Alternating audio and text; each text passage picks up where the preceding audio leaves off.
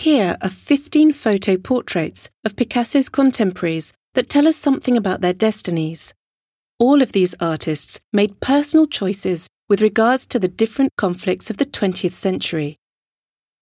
These portraits question their level of political engagement and hint at their differing viewpoints as well as their activities during the war.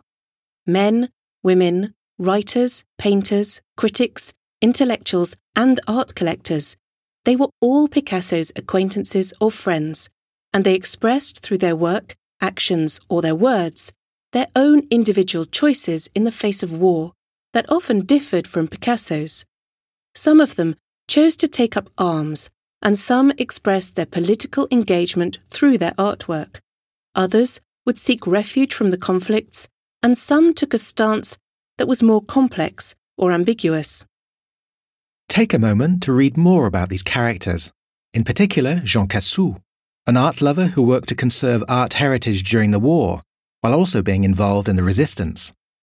Once the war was over, his wartime efforts led him to become head of the French National Modern Art Museum.